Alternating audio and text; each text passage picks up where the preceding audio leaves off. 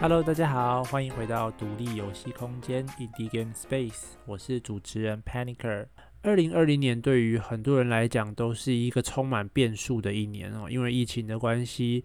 很多的活动都被取消。可是取而代之的某些产业，比如说像游戏业或者是一些电商啊、网络相关的行业，反而却因此蓬勃发展。所以。对于我来讲，也不知道二零二零年到底算不算是一个不好的一年，因为我要出国念书，可是却因为疫情的关系，目前离不开台湾，可是却因此让我有机会去接触到 Podcast 啊，或者是独立游戏开发这样子相关的领域，也让我在过程中就认识了很多的新朋友，然后有人会在这边听我 Podcast 里面讲干话。所以其实我还是蛮开心有接触到这样子的平台的。不过对于绝大部分的玩家来讲，可能更令人开心的是，游戏的这个行业、这个产业，在隔离的这个期间呢、在全世界其实都成长得非常快速，因为大家出不了国嘛，大家出不了门啊，不要说出不了国了。连工作啊，可能都变成在家工作的形式，然后任何的外出活动在国外都被禁止了，所以游戏变成了一个全世界共同舒压的一个非常好的方式。因此，今天就让我们在二零二零年最后的尾声来介绍一下 Steam 冬季特卖里面有哪些非常优秀的独立游戏，让我来推坑给大家吧。那今天总共要推坑给大家的游戏有十款，都是在冬季特卖里面有打折的独立游戏。那十款游戏都是种类完全不一样的独立游戏，所以不论你喜欢的是哪一种游戏，我相信里面至少有一款游戏是你会喜欢的。好，那我们就开始吧。首先，第一款是二 D 横版的战术潜行类的动作游戏，叫做《Katana Zero》。武士刀零，那为什么叫它战术潜行类的动作游戏呢？其实是因为在《卡塔纳 Zero》里面呢，每一个角色，不管是敌人或者是自己，除了某一些 BOSS 以外，所有人都是一击必杀。那你只要一开始的游戏惊动到了第一个敌人之后，所有敌人就会这样蜂拥而至。所以在开始每一个关卡之前，要先想好自己做了每一个动作之后要怎么样接续下一个动作，然后一气呵成的击败所有的敌人，或者是完成目标，达到终点，就是这个游戏的玩法。所以它是一个带有一点战术的，然后又可以潜行的动作游戏。那为了搭配游戏本身这种爽快的一气呵成的玩法，它在音乐的搭配上，还有一些节奏感的设计上，然后打击的手感上。都有特别的设计过，所以整体玩起来是一个非常爽的爽 game。但是它的剧情以及它的对白选择的表现手法上，用了非常特别而且独树一格的表现方式，再搭配它的剧情本身的题材，整体给人玩起来的感觉有一种明明是爽 game，但又好像不只是爽 game 的这种感觉。哦，那这就是第一款 Katana Zero。第二款游戏是点击解谜类的游戏，那这个它其实不算是一款游戏，而是一个系列的游戏，叫做 The Room 系列。那它总共有三代，那三代基本上玩法都一模一样，然后水准其实也都非常的平衡，并没有说某一代比较好，然后某一代特别的不好，所以我会把三代当作是同一款游戏来看。那 The Room 系列呢，它其实玩起来就很像我们以前小时候有玩那种密室逃脱类型的点击解谜类游戏，玩法基本上就是在场景中寻找可以互动的物件，然后点击它来使用啊，或者是收集某一些过关要用的道具，然后解开一些谜题，然后逃出这个房间，再来到下一个地方。那基本上这个游戏的玩法就是这样。那像这种操作相对比较简单的游戏，它其实比较难去做到一些很特殊的机制来让玩家玩。不过这种游戏也非常考验游戏制作者在谜题的设计上的能力。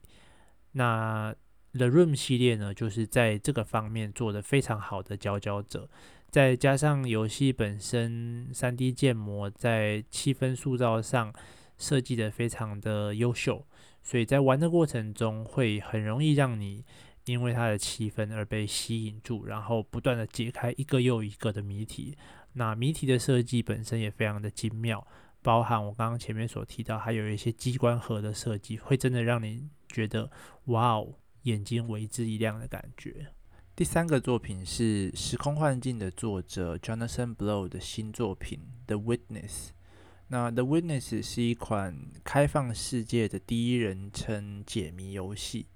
如果要我用一句话来解释它的话，应该就是解谜游戏类型中的黑暗灵魂吧。它的难度非常高，然后在整个游戏里面完全没有任何的文字去形容、去解释。它的谜题要怎么解？那它谜题算是一脉相承，从头到尾都是类似像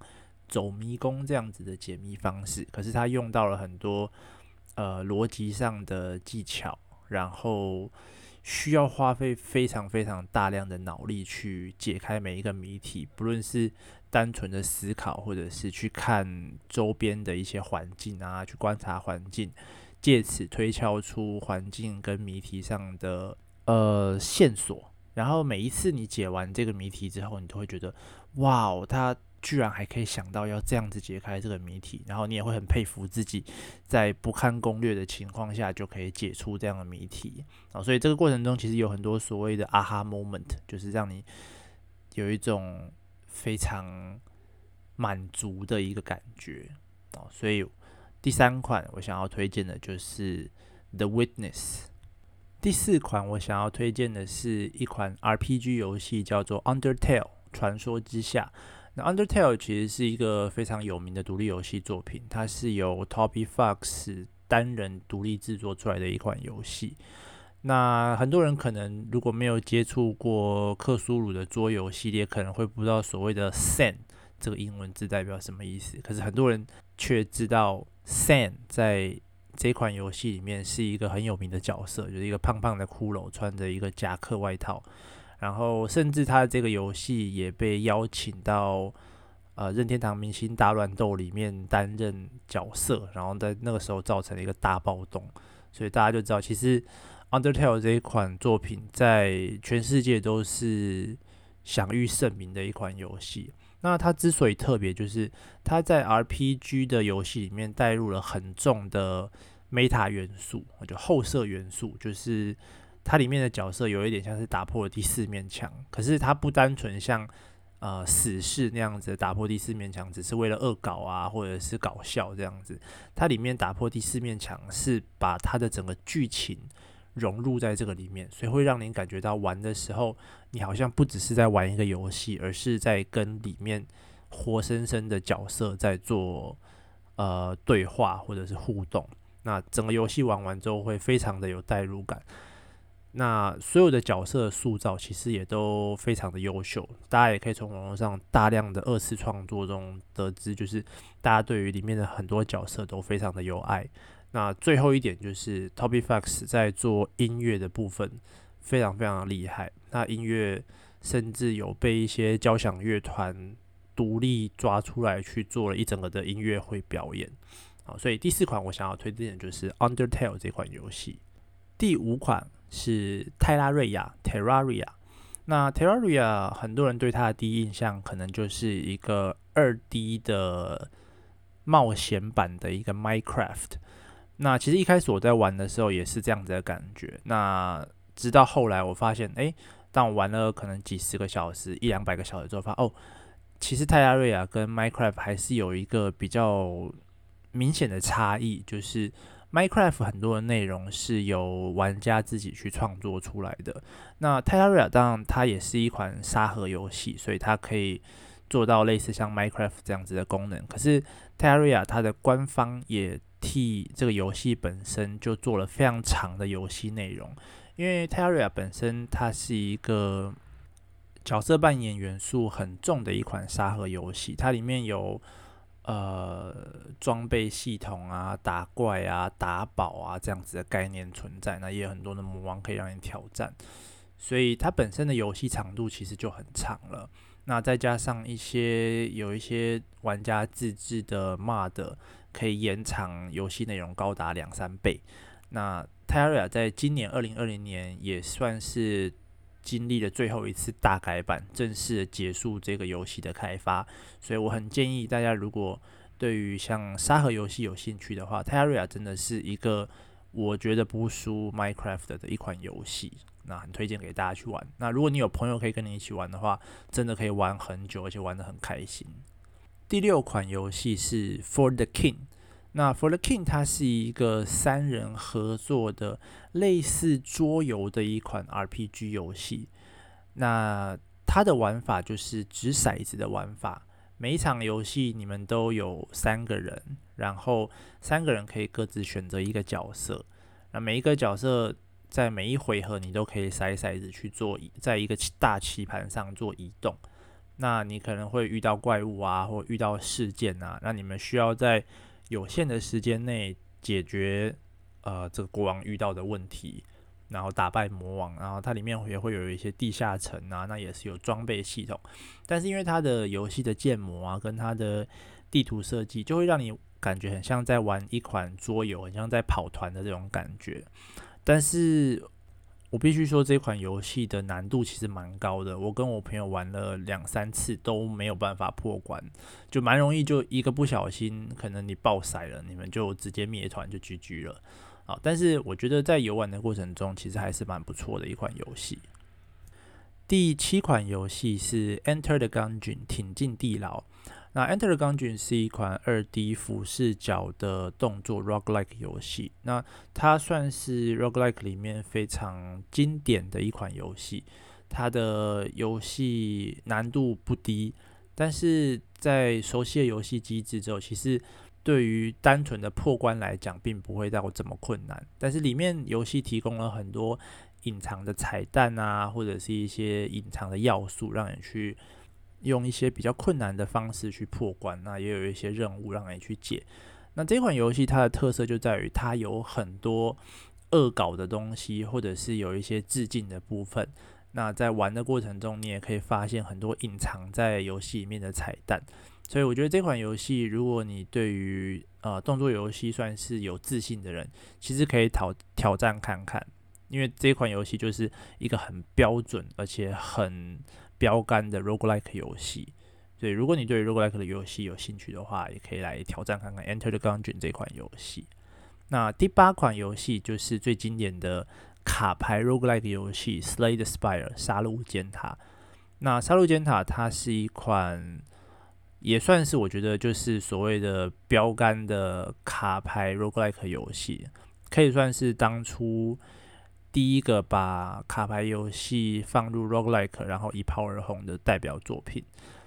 它的玩法放到现在来看，可能大家如果有玩过一些其他类似游戏，譬如说什么呃月圆之夜啊，或者是一些。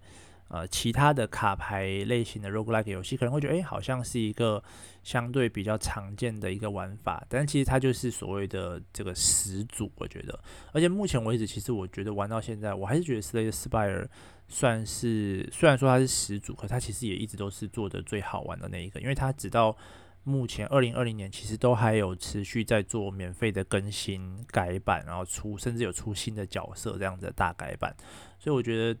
即使到了现在，它还是一款我偶尔会打开来玩的游戏，所以我也蛮推荐给大家的。然后第九款是一个 FPS 游戏，那它算是一个非常小品的游戏，叫做《Heroine of the Sniper》，就是翻译成中文就是女主人公狙击手。那它其实是一个非常简单的小品狙击手游戏，它就是短短的十几关，可能。认真玩大概两三个小时以内不到就可以玩完的一款游戏，可是它在这个过程中，它用很简单的方式，然后一个可爱的例会来表现你的角色。但用这样子的方式，它也可以做到像是狙击游戏应该有的那些紧张刺激啊，或者是一次的尝试只许成功不许失败，然后那种屏气凝神要狙击对方，然后爆头那种 replay 的那种爽快感啊，它其实在一个小小的十几关的一个小游戏里面，把这一切都表现了出来，而且其实做的都还不错，甚至在某些程度，我觉得呃玩起来还比狙击精英要有趣一点。那当然，它也不单纯只是用狙击枪来游戏，过程中也会有一些其他不同的游戏的方式，比如说有开坦克啊，比如说也有一些些的呃动作的元素在里面。那我觉得这款游戏虽然相对小众，但我觉得也是很适合推荐给大家的一款 FPS 的独立射击游戏。最后一款我想要推荐的是 Florence。那 Florence 它其实是一款互动游戏吧，应该这样讲。整个游戏基本上有点像是在看一个呃小故事的这种感觉，一个绘本小故事的感觉。那玩完一款游戏，玩完这款游戏也不用大概三十分钟左右就结束了吧？可是这款游戏曾经有拿过最佳年度手机游戏。那我觉得这款游戏在体验的当下，其实真的是一个很舒服的感觉。虽然它只有短短的三十分钟，可是整个游戏的气氛的塑造啊，以及它的美术、音乐的表现方式，都会让人觉得玩起来很舒服。那也完全没有任何压力，就是一个。你觉得，当你有一个小小的一段时间，或者一个轻松的午后，你想要喝一杯咖啡，然后配一款游戏的时候，它就是可以当那样子的一款游戏，让你度过一个轻松的一个小时，然后玩完之后会有一点点感触，可是又不会觉得有太多心理上的压力啊。所以我觉得《Florence》其实真的是一款我近期玩过觉得一款很棒的游戏。OK，那以上十款大概就是我想要在二零二零年的 Steam 冬季特卖推荐给大家的一些游戏。那其实这一集原本应该在上个礼拜圣诞节的时候之前就应该要出来，但是因为我自己圣诞节出去玩，然后又拖拖拖拖到现在，才终于把这部 Podcast 放上来，所以也是有点不好意思。那二零二零年对我来说，其实就像我前面说的，因为 Podcast 的关系，我认识了很多朋友，我觉得很开心。那直到现在，呃，虽然我的收听的观众其实并没有真的到非常多，但还是有一定的基本的数量，所以我觉得愿意有人在这边听我讲这些干话，我也觉得很开心。但是 我也不知道是不是因为可能有时候我讲的内容比较深一点，或者是比较没有这么。轻松的感觉，所以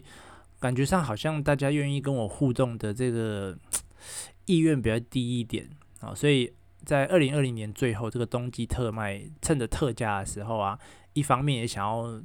感谢大家一路听到今年的年底，其实也大概呃四五个月，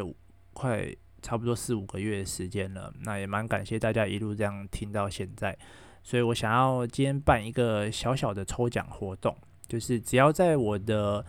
FB 啊、Instagram 或者是 Twitter 下面 tag 一个你的朋友，然后跟他说：“诶，你喜欢我这一集介绍的十款游戏里面的第几款？那你为什么喜欢这款游戏？那我就会在下个礼拜一抽出一位有留言的听众，然后。”用 Steam 好友送礼的方式，把你想要的那一款游戏送给你啊，就是十款，你可以任选一款都可以。那但虽然说，因为我自己 delay 的关系，抽奖的时间就是留言时间只能到下礼拜一，因为之后就 Steam 特卖就过了，所以我就觉得啊，希望可以在还有特价的时候买这些游戏送给你，我自己的荷包也没有这么伤。好，那所以。希望可以用这样子诱饵，把大家调出来，赶快来帮我做一些回馈啊，或者是其实不论任何的留言啊，或者是 email 的形式，我其实都很开心收到。不论是你觉得哪边做的不好啊，或者是你喜欢哪样的内容，或者是你希望我做什么样的内容，我都很欢迎大家寄信啊，或者是留言，或者是私讯的方式来跟我联络。那这一次就是希望用这样子的方式来勾起大家愿意回馈的这个心情。那一来也是我想要给大家一些感谢吧，因为我真的在做 podcast 的过程中收到了很多呃意意料之外的收获啦。好，那就期待你们有机会抽中奖喽。那今天的节目大概就到这边，我们就二零二一年再见喽，拜拜。